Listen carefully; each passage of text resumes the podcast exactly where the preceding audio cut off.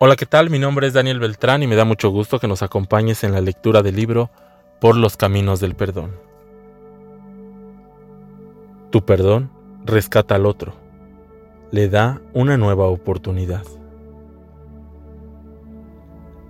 Cuando dos personas que se han golpeado en la calle llegan ante una autoridad, la pregunta clásica es, ¿quién empezó?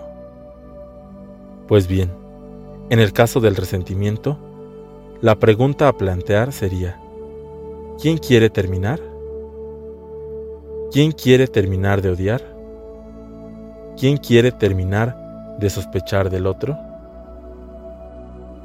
¿Quién quiere cesar el fuego y permitir y permitirse una tregua por fin?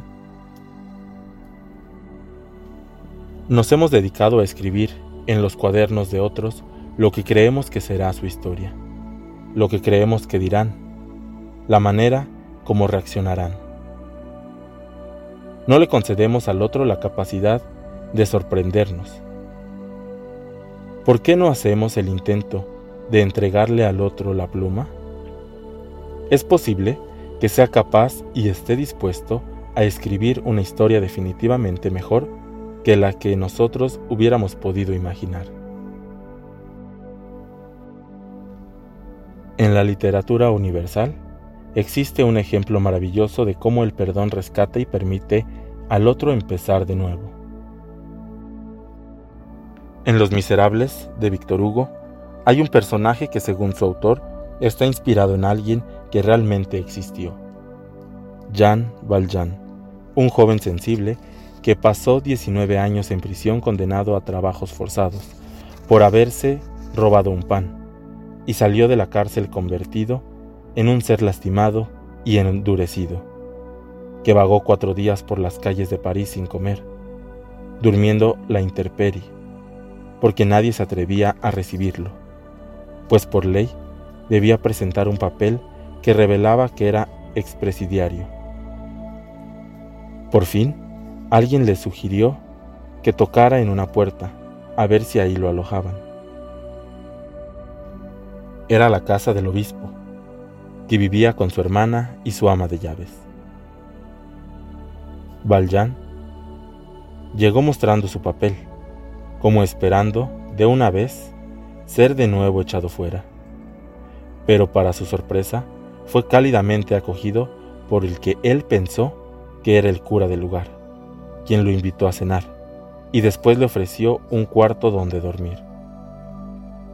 Valjean acostumbrado a pasar la noche en el frío cemento, no logró dormir en una buena cama.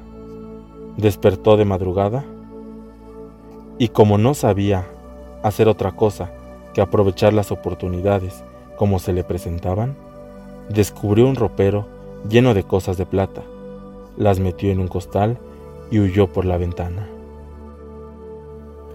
A la mañana siguiente, se armó el alboroto en casa del obispo. Su hermana y el ama de llaves se dieron cuenta de que faltaba el huésped y lo de plata, y se lo contaron. Este dijo que la plata iba a ser destinada a los pobres, ya que estaba en manos de un pobre, así que no había nada que lamentar.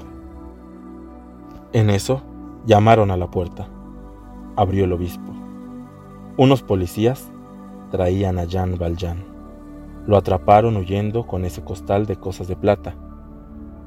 Dijo que un cura se las había regalado. Venían a confirmar que las había robado.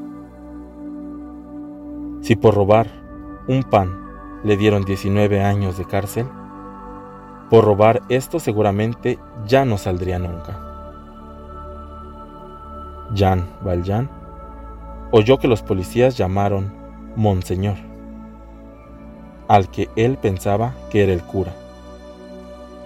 Se estremeció dándose cuenta de que no solo había robado al único hombre que lo había tratado con dignidad, sino que además este era el obispo. Podemos imaginarlo en medio de los policías, tembloroso, pálido, quizás sin atreverse a levantar la mirada, considerando, avergonzado, lo mal que pagó el bien recibido. El obispo hizo entonces lo más inesperado. Le dijo a Jean Valjean, Ah, estás aquí. Me alegra verte. Te había dado también los candeleros, que son de plata y pueden valer también doscientos francos. ¿Por qué no te los llevaste con los cubiertos? Jean Valjean lo miró estupefacto, y también los policías, que luego de preguntar si de veras no había robado aquello, tuvieron que irse no muy convencidos. Entonces el obispo dio a Jean Valjean los candeleros, y tras reiterarle que su casa estaría siempre abierta para él, así que no tendría que entrar ni salir por la ventana, le dijo unas palabras que habrían de quedársele grabadas para siempre. No olvides nunca que me has prometido emplear este dinero en hacerte un hombre honrado. Jean Valjean, hermano mío, tú no perteneces al mal, sino al bien. Yo libero tu alma de las negras ideas y del espíritu de perdición, y la consagro a Dios. Hermano mío. El obispo lo llamó hermano mío, y esas palabras llegaron al fondo del corazón de Jean Valjean, que sin duda encontró increíble que a pesar de ser quien era y haber hecho lo que hizo, mereciera que el obispo lo llamara hermano, es decir, lo considerara su semejante, su igual. Estas palabras transformaron para siempre a Jean Valjean. De hecho, a partir de ese momento, toda la obra narra cómo dedicó su vida a hacer el bien, y todo porque alguien se atrevió a llamarlo hermano.